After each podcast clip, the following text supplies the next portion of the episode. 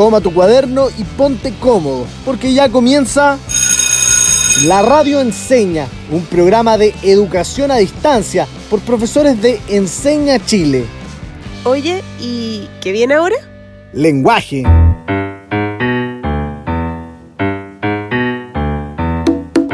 Todos y todas, sean muy bienvenidos a este capítulo de la radio Enseña Lenguaje.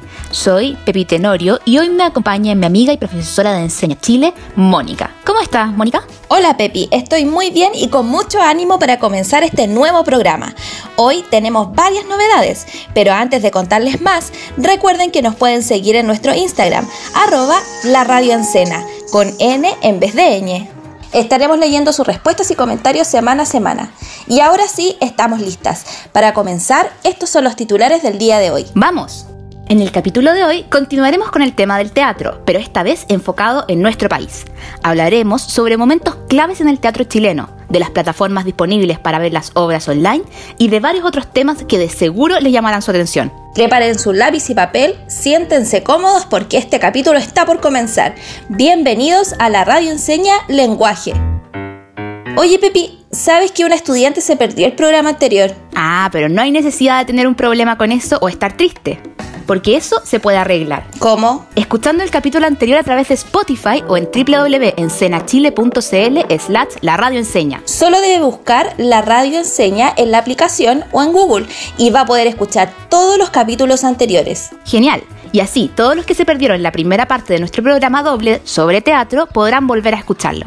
Oye, Mónica, y hoy vamos a hablar de teatro chileno, ¿no? Así es, Pepi. Hoy nos haremos cargo del contexto del teatro en nuestro país cuáles son los temas que más han sonado y qué obras han quedado en la retina de la gente. Oye, pero qué interesante el tema de hoy, qué ganas de saber más sobre nuestros compatriotas y el teatro. Pero antes de meternos de lleno en la materia, vamos a escuchar qué saben nuestros estudiantes sobre este tema. Esto es, como dice que dijo.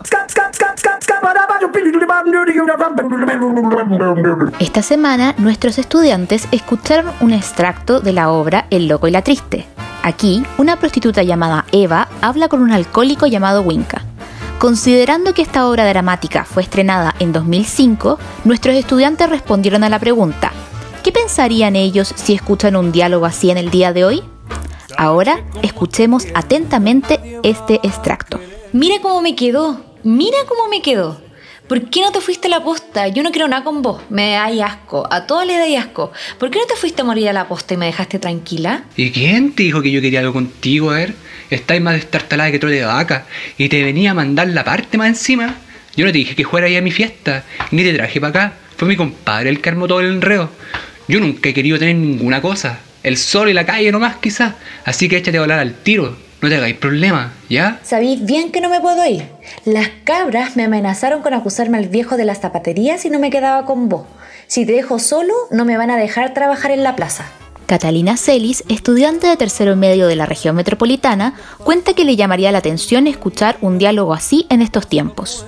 Bueno, mirándolo de la forma en el trato de los personajes, creo que hoy en día eh, no, no escucharía un diálogo así, pero por otro lado yo estaría consciente que es solo diálogo y que no sería como algo real. Brittany Moraga, estudiante de cuarto medio, dice que le llama la atención algunas palabras que utilizan los personajes. De que puede haber un diálogo así expresando lo mismo, sí puede haber porque siempre ha habido un rango o una categoría, por ejemplo, de una persona más pobre que tiene menos conocimiento que habla de esa manera. Siempre ha habido esa categoría, en cambio los que tienen más conocimiento no. Entonces toda la época se puede escuchar eso, a excepción de que los modismos que se tienen son los modismos que se tienen son diferentes en cada época. Eso es lo que cambiaría.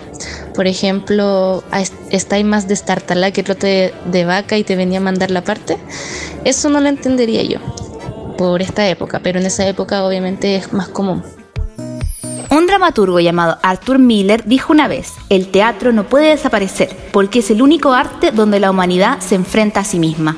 Y qué cierta es esa frase, porque desde sus inicios el teatro se ha encargado de llevar a escena diversas problemáticas que nos aquejan como sociedad. Así es, basta que echemos un vistazo a lo que ha sucedido con el teatro en nuestro país para que lo que dijo Miller nos haga aún más sentido. Si revisamos la historia del teatro chileno, podemos notar que las obras se han hecho cargo de nuestras costumbres, creencias y de acontecimientos históricos que nos han marcado además de diversas problemáticas sociales. Como la pobreza y la discriminación. La explotación laboral, las violaciones a los derechos humanos y la desigualdad social. Bajo esta premisa, hoy me gustaría que, a partir del contexto de producción, la visión de mundo y otros elementos que veremos más adelante, podamos apreciar algunas obras teatrales chilenas. Me encanta la idea. Oye, Mónica, te propongo que partamos revisando tres grandes obras de épocas distintas en las que se abordan las problemáticas que mencionamos anteriormente. Genial. Así podemos ver cómo el tratamiento de una misma temática va variando según el contexto y la visión de mundo, y cómo estos elementos influyen en la apreciación de una obra. Hoy hablaremos de tres obras muy importantes para el teatro de nuestro país: Chañarcillo, Los Invasores y Los que van quedando en el camino. Las dos primeras las leí en el colegio y la última la conozco porque es de una de las más grandes autoras del teatro chileno, Isidora Aguirre. Exactamente, Chañarcillo es una obra del año 1936 escrita por el dramaturgo Antonio Acevedo Hernández. Recuerdo que ese autor se caracterizaba por mostrar en sus obras la pobreza y otras cosas que ella conlleva, como la explotación, la marginalidad y la violencia, utilizando personajes como el obrero, el campesino, el minero y la mujer maltratada. Así es, Varios de estos elementos los vemos en Chañarcillo, obra que está ambientada en el año 1842 y nos muestra la vida de un pueblo en el norte de Chile los deseos, las motivaciones, la forma de vida y las relaciones de la clase trabajadora, específicamente de los mineros. El autor nos muestra toda esa realidad como si fuera un cuadro costumbrista, dejando en evidencia la desigualdad, la pobreza y la explotación que sufrían los estratos más bajos. Para realizar una potente crítica a la sociedad de la época. Efectivamente, ¿y no creen que, pese a lo antigua que es esta obra, toca temas muy actuales? ¿No creen que la desigualdad, la explotación y la pobreza son problemáticas que incluso después de tantos años siguen siendo parte de nuestra sociedad? Esperamos sus respuestas en arroba la radio en cena. Oye Mónica, estaba pensando que creo que, precisamente por las temáticas que abordan las obras de las que hablábamos, estas siguen vigentes. Cierto. Ahora, si avanzamos casi 30 años más, nos vamos a encontrar con Los Invasores de Egon Wolf. Esa es una de mis obras favoritas. Genial, Pepi. Entonces tú debes saber que Los Invasores fue estrenada en 1963 y cuenta la historia de un empresario llamado Lucas Meyer, quien vivía con su familia en una casa muy elegante y de un día para otro ve perturbada su tranquilidad porque un grupo de mendigos decide irrumpir en su hogar para vivir en él. Oh, ahora que lo mencionas, me doy cuenta de que tiene varias cosas en común con Chañarcillo, sobre todo porque también aborda el tema de la desigualdad y realiza una crítica al respecto. Así es, al realizar un análisis de esta obra podemos notar que nos habla de la marginalidad, de la lucha de clases, el progreso y el cambio. Claro, los del otro lado del río, los invasores, representan la marginalidad y el cambio, mientras que la familia Meyer representa a la clase acomodada y los costos del progreso. Estudiantes, ¿ustedes la han leído? ¿Qué creen que representan los personajes? ¿No creen que esta también es una obra que aborda temáticas muy actuales? Esperamos sus respuestas en nuestro Instagram, arroba la radio en. Bueno, Mónica, como les contaba, Los Invasores es una obra de crítica social que da pie a una gran reflexión sobre la desigualdad, la discriminación y muchas otras cosas ligadas a lo mismo. Exacto. Y sabes, justo en esa época se estaba dando una gran discusión ideológica sobre las diferencias socioeconómicas. Así que volveremos a ver cómo influyen el contexto y la visión de mundo en la elección de temáticas y la creación general de una obra. Efectivamente. Por último, hablemos de los que van quedando en el camino. Esa obra es del año 1969 y tal como dijiste al principio es de Isidora Aguirre. Yo recuerdo que Los que van quedando en el camino cuenta lo que ocurrió en 1934 en Ranquil, región de la Araucanía, cuando miles de personas fueron violentamente reprimidas porque protestaban en defensa de las tierras que el gobierno les había dado en 1928 y que después les entregó a los colonos. Así es. ¿Y sabías que para escribir esta obra Isidoro Aguirre convivió un tiempo con la gente de Ranquil y recopiló testimonios de quienes habían sobrevivido a esa masacre? Oh, no lo sabía, qué interesante. Esa obra plasma muy bien ese hecho tan lamentable y las problemáticas de las que hemos hablado. Sí, estoy de acuerdo. ¿Has podido darte cuenta de lo importante que es saber cuándo y cómo se produce una obra para poder apreciarla? Sí, porque mientras más información manejamos respecto a ella, más ricos nuestros análisis, interpretaciones y valoraciones finales. Exacto. Es una forma de aproximarnos a una obra para poder comprenderla y posteriormente poder emitir un juicio bien fundamentado respecto a lo que pensamos de ella y al valor que le otorgamos. Queridos y queridas estudiantes, ¿y ustedes conocían estas obras? ¿Qué opinan sobre la forma en que están abordadas estas problemáticas sociales? Los invitamos a comentar sus respuestas con su familia, amistades y por nuestras redes sociales.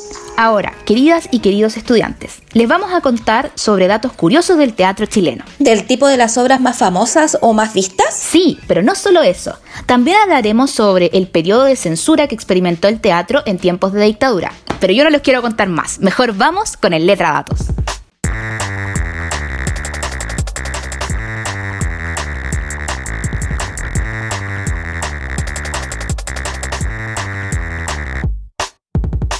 Bienvenidos a la sección más loca de este programa, el Letra Datos. Viejos de Mierda es la obra de teatro chilena más vista en los últimos 50 años en nuestro país. Esta comedia ocurre en una municipalidad cualquiera, donde tres veteranos, los famosos actores Jaime Badel, Tomás Vidiela y Coco Legrand, se conocen esperando número para poder sacar la licencia de conducir. Llevan años esperando ser atendidos. Estos viejos alegan por la falta de respeto, por la pérdida de identidad nacional y por la destrucción de la ciudad. Odian la modernidad, los autos, los malls y los edificios espejo. Y la obra ha sido todo un hit que ha ganado 180 millones de pesos. El 18 de febrero de 1977 se estrenó Hojas de Parra, de la compañía de teatro La Feria. Esta obra estaba inspirada en poemas de Nicanor Parra y causó controversia por sus alusiones al régimen militar. En su primera función en una carpa de circo asistieron poco más de 30 personas. Sin embargo, en la segunda función asistieron 800 personas. El 12 de enero de ese mismo año, el director recibió un llamado pasada las 3 de la madrugada, donde le avisaron que habían apresado al cuidador y se había quemado la carpa. Nunca hubo una versión oficial de los hechos, ni tampoco culpables. Hojas de Parra nunca más volvió a presentarse. Hace algunos años se ha trabajado para potenciar los espacios de cultura y teatro. Sin embargo, según las cifras del Instituto Nacional Estadísticos, INE, en la encuesta nacional de participación cultural del 2016, indican que del total de obras presentadas dicho año, más del 50% corresponden a montajes exhibidos solo en la región metropolitana, siendo Arica y Parinacota y Magallanes las que menos piezas exhiben. Sí, tienes toda la razón, pero con el letra datos creo que es hora de una pequeña pausa. No se muevan porque ya volvemos con La radio enseña lenguaje.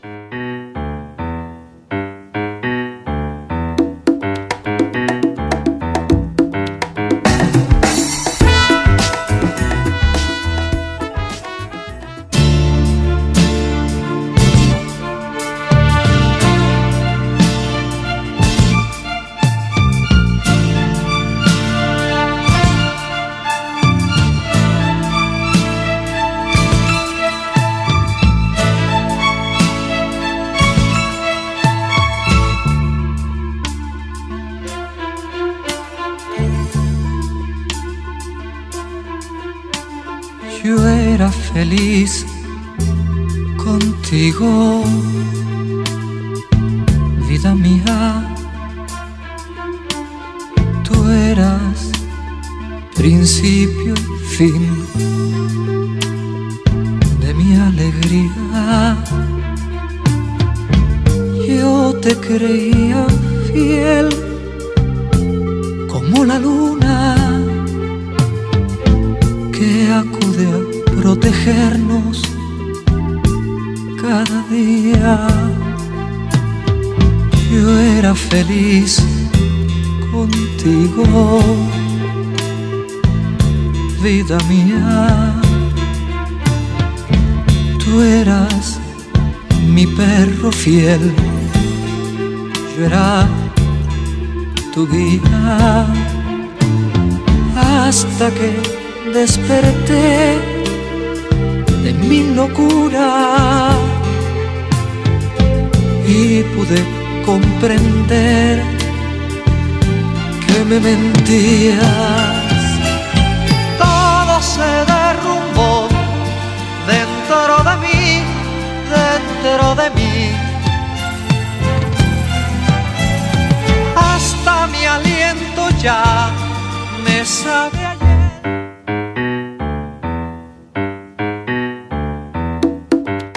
estamos de vuelta en la sala radial más entretenida del mundo, la radio enseña lenguaje. Hoy estábamos hablando del teatro chileno. Oye Pepi, me encantaba el teatro antes de la pandemia. Me tiene súper triste no poder verlo.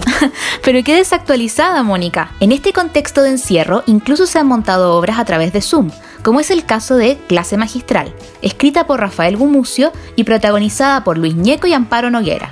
Además, en www.teatroamil.tv se están subiendo frecuentemente obras de altísima calidad de forma gratuita para todos los que se inscriban en la página. ¡Guau! ¿Tienes algunas más? Muchas, pero prefiero no contarte yo, sino que lo hagan personas ligadas al mundo del teatro. Esto es Ripost. En el Teatro UC han tenido que reinventarse durante la pandemia y por eso decidieron hacer podcast. Aquí, Verónica Tapia nos cuenta más sobre esta reinvención. Hola, soy Verónica Tapia, directora ejecutiva del Teatro UC y hoy quiero invitarlos a que escuchen que siga la función. Estos podcasts los hemos creado para que sepan sobre la vida del teatro en Chile en la primera mitad del siglo XX. Así podrán saber algunos momentos entretenidos y anécdotas de nuestros artistas en ese momento. Espero que lo disfruten muchísimo. Un abrazo para todos y todas. El actor George Casanova de la compañía de teatro El Baúl nos recomienda una obra para leer en estos días de cuarentena. Si tuviera que recomendar alguna obra de teatro dramática, teatral para leer, sin duda que elegiría Jorge Díaz, un dramaturgo nacional que mm, plantea una obra entretenidísima que es El cepillo de dientes, una obra que mezcla el humor, y está basada en un estilo de teatro del absurdo, donde la incomunicación es fundamental. El teatro del absurdo nace después de la Segunda Guerra Mundial, donde el mundo estaba en un caos y había mucha incomunicación. Él toma mm, esa premisa y hace un texto que desarticula el texto, el, lenguaje que si tú lo lees pareciera ser que no es coherente, pero en definitiva es muy coherente en la, incomunicación de esta pareja eh, de él y ella, personajes que no tienen nombre, son él y ella. Y el del absurdo también eh, potencia el juego los roles de los personajes. Él y ella pasan de ser él y ella a otra cantidad de personajes muy entretenidos. El humor es fundamental en el cepillo de dientes. Es un elemento eh, que siempre está inserto en, en, la obra de Jorge Díaz. Y el cepillo de dientes es un elemento sumamente individual, íntimo, donde desde ahí se desglosa eh, la trama de la obra. Así que la recomiendo de todas maneras para que la lean, lo van a pasar muy bien. El profesor Matías de la clase de Arte y Cultura de la Radio Enseña nos recomienda una obra online que pueden disfrutar en estos días. Hola, hola estudiantes, les habla el profe Mati del programa de Arte y Cultura de la Radio Enseña y hoy les vengo a recomendar la obra En Fuga No hay Despedida, disponible en la plataforma de teatro chileno escenix.cl. En esta plataforma pueden ver muchas obras de teatro chileno. En Fuga No hay Despedida es una obra de teatro que rinde homenaje a Violeta Parra, pero a la Violeta más humana, no a la Violeta del mito, que tiene tanto virtudes como defectos. Eso, les mando un saludo afectuoso. Anoté todos estos datos para ver el teatro. Oye Pepi, ¿y cómo podemos apreciar una obra de teatro? Si bien para apreciar una obra de teatro es algo un poco subjetivo, existen ciertos parámetros que pueden servir de guía. Podemos nombrar la actuación. Si un actor o actriz logra hacer que creamos lo que expresa y así empatizar con el personaje, la trama, los acontecimientos, deben ser coherentes entre sí. Mejor aún si toca temas que nos mueven un lugar del corazón. Otro punto es el ritmo, porque los hechos deben cautivar al espectador o espectadora y hacer que la trama avance dinámicamente y los elementos externos, como el sonido, la escenografía iluminación, deben aportar a la historia y permitir generar una atmósfera esperada. A continuación, escucharemos un fragmento de la obra La Negra Esther, inspirada en las décimas autobiográficas de Roberto Parra. En ella se cuenta la historia de Roberto, un cantor y músico que se enamora de Esther, una prostituta de San Antonio.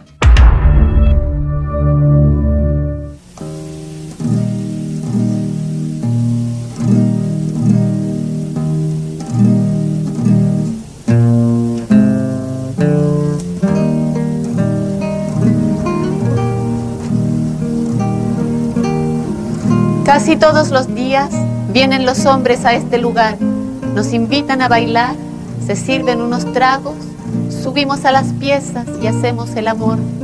Luego nos pagan y quedamos solas hasta el próximo atardecer. Que les hable de las niñas.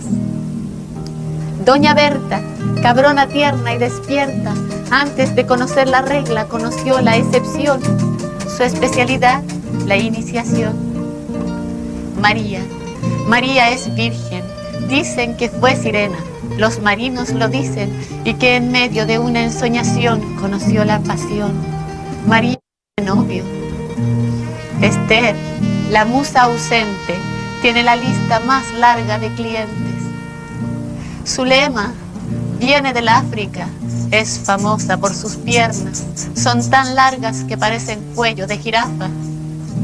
Rosa es voluptuosa. ¿Qué puedo decir de Rosa que ustedes no puedan ver? Dicen que tiene los pechos como ala de mariposa. Rosa es hermosa, muy hermosa. Esperanza. Esperanza vivía en la verdulería de la esquina.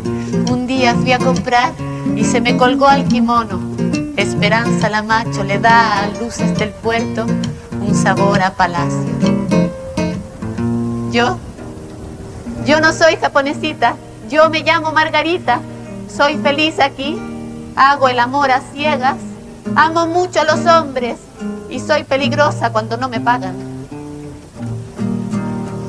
Qué lejos estoy del suelo donde he nacido. Intensa nostalgia invade mi pensamiento. Al verme tan sola y triste me desespero. Quisiera llorar, quisiera morir de. Oh tierra del sol, me desespero. Oh tierra del sol,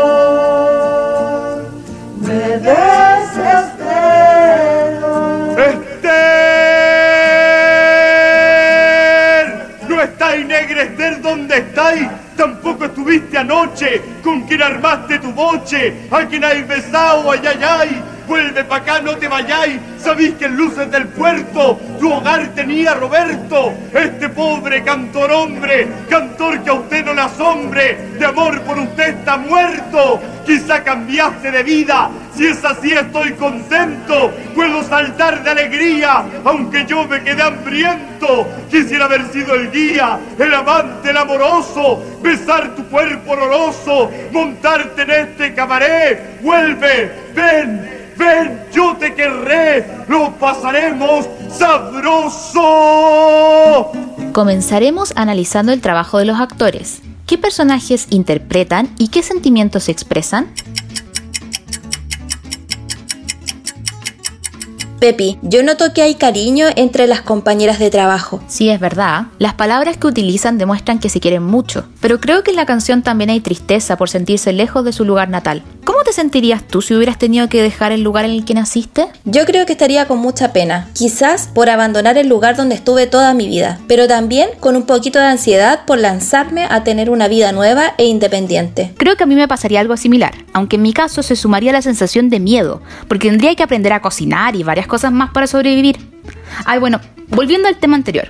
¿Qué otro aspecto valoramos sobre una obra de teatro? La credibilidad del discurso de los personajes es posible lograrla mediante una buena actuación. Ella es reconocible, por ejemplo, en la entonación de su voz. Cuando la mujer describe a sus compañeras, es posible notar la dulzura en su voz e incluso podemos percibir momentos en los cuales sonríe, aún sin verla. Mientras que cuando expresa tristeza ante la soledad y su duro trabajo, su voz es más débil. Otro aspecto importante cuando queremos valorar una obra es considerar el momento histórico en el que fueron producidas, que es lo que hablamos al principio del programa. En este caso, La Negra Esther fue estrenada el 9 de diciembre de 1988. Estudiantes, les preguntamos, ¿qué ocurría en Chile en ese entonces? Tiempo. Chile estaba viviendo momentos históricos. Acababa de terminar con una dictadura, la situación económica era compleja y las diferencias sociales se habían hecho notar. Y la negra Esther tuvo un gran recibimiento en su estreno. Efectivamente. Luego de su estreno en la plazuela O'Higgins de Puente Alto, se extendió por dos fines de semana. Luego, el espectáculo fue trasladado a la terraza Caupolicán del Cerro Santa Lucía, donde se convirtió en un éxito de taquilla y de crítica. A partir de ese entonces se gestionaron giras por comunas populares de Santiago, regiones e incluso el extranjero, que convirtieron al montaje en el más visto en la historia del teatro chileno. Se estima que tras las sucesivas repeticiones, la apuesta ha sido vista por 6 millones de espectadores en todo el mundo. Estudiantes, ¿qué elementos creen que fueron claves para que esta obra fuera del agrado de la gente? ¿Por qué creen que la gente se sintió tan identificada con esta obra? El tema que trata genera polémica, pone sobre la mesa problemáticas que generan diversas opiniones, como lo es la prostitución y la pobreza. La obra nos habla de aquellos seres marginados y muchas veces olvidados. Esto permite que la gente que se ha sentido así logre empatizar con la historia. En palabras de Rosa Ramírez, intérprete de la negra Esther, ella dice, era necesario hablar del amor. Si prestamos atención, la obra utiliza un lenguaje coloquial y representativo de las clases sociales más bajas, ¿Dónde estáis? Pregunta Roberto para hallar a su amada. La japonesita nos habla de un tetas y otros términos que pueden resultar vulgares. Pero, ¿tendrá un objetivo? ¿Qué piensan ustedes? La obra busca ser creíble, por lo tanto los personajes deben representar el hablar de la gente que es parte de ese mundo, de la noche, del puerto, del prostíbulo. Este elemento permite además generar conexión con una gran cantidad de público que se identifica con esa forma de hablar. Y llegó el momento de desafiarnos y ponernos a prueba de lo que aprendimos el día de hoy. Escucharemos un fragmento de La Pérgola de las Flores de Isidora Aguirre. Esta obra está basada en eventos verdaderos en 1910. Un grupo de floristas lucha para preservar la pérgola ubicada fuera de la iglesia de San Francisco en Santiago, la que iba a ser destruida para construir un proyecto de urbanización. La obra parte con la llegada de la joven Carmela, quien viene desde el campo a trabajar con su madrina en la pérgola. Ave María Purísima sin pecado. ¡Ricardo la vela! ¡Pare! ¡Apúrate, Cora! ¡Pare! ¡Espérate, Lucy! ¡No seas loca! ¡No te puedo creer! ¡Humillón! Perdone. ¡Apúrate que el carro se nos va! ¡Maquinista! ¡No se vaya! ¡Plomo! ¡Se fue! ¿Qué va a querer, señorita? Pasen a ver las clavelinas. Llegan a estar reputantes de olorosas. ¡Llevamos, Linda! ¡No seas exótica! ¿Dónde vamos a meter tantos paquetes? Mira qué fresco, se nos quiere pegar. Es el regidor Gutiérrez. Hazte la lista y no nos meta conversación. Señora Rosaura, ahí viene el alcalde. Háblenle de las patentes. El alcalde. El alcalde. ¡Buenos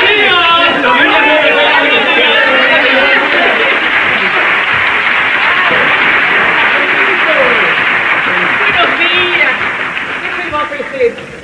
Qué preciosura de rosa me tengo. A ver, póngame una docena de rosas rojas. No, dos docenas. Bonitas, ¿ah? Pero como para que las pide, pues. Señor alcalde, recién nos estábamos acordando de la deuda de las patentes. Dijo el inspector que éramos deudoras amorosas. Morosas, que era ignorante. Señor alcalde, ¿no podría hacerle un empeñito para que nos den otro plazo en la municipalidad? ¿Un empeñito, señor alcalde? Sí, sí, cómo no, por supuesto. ¡Ay, que se lo van a agradecérselo, señor alcalde!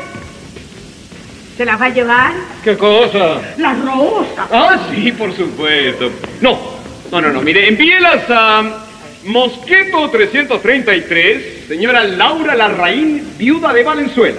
Hasta luego, ¿no?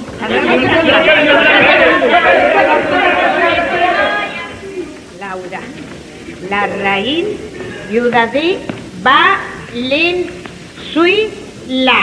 Esta es nueva. Se fregó el alcalde. Estas viudas cuando agarran no sueltan, pues. Va, una viuda para un viudo, como ha de ser nomás. También el alcalde fue en partido, pues dicen que tiene harto. Sí, no va a tener, si así son los políticos. Maman mientras están arriba y uno que se pudra trabajando. Y la Carmelita todavía no se aparece. Y el tren estaba anunciado para las 11. Así que hoy día llega esa escalita de San Rosendo. Buena cosa. Oiga, voy a atravesar al frente donde me decía Paulita que me tiene guardar unas flores de anoche. No se me vaya a mover de aquí, maestro Rufino. No se me vaya a mover de aquí. Ahora pensemos en cómo la obra se conecta con su contexto de producción. La Pérgola fue estrenada en 1960. En ese tiempo la migración campo-ciudad era algo común. La gente se trasladaba buscando mejores oportunidades de vida, ya que la vida rural resultaba realmente muy dura. Sabiendo lo anterior, ¿qué reacción creen ustedes que habrá tenido el público al ver la obra? ¿Creen que fue bien recibida o mal recibida? Finalmente, enfoquémonos en la forma de hablar de los personajes. ¿Qué objetivo tendrá incorporar estas formas de expresarse? ¿Y creen que las cumple? Recuerden que pueden enviar sus respuestas a arroba la radio con N en vez de ñ. Mónica, ya pasó media hora. No te puedo creer, ¿en serio? Yo lo estaba pasando súper bien. Bueno, al menos alcanzamos a ver harto. Pero si te acabas de conectar con nosotros, puedes encontrar el capítulo completo en nuestra página web www.enseñaschile.cl o en Spotify. Los esperamos la próxima semana con más historias sobre el lenguaje y la comunicación. Un abrazo virtual bien fuerte para todos. Termina la clase y parte el recreo Nos vemos mañana a esta misma hora en la radio Enseña.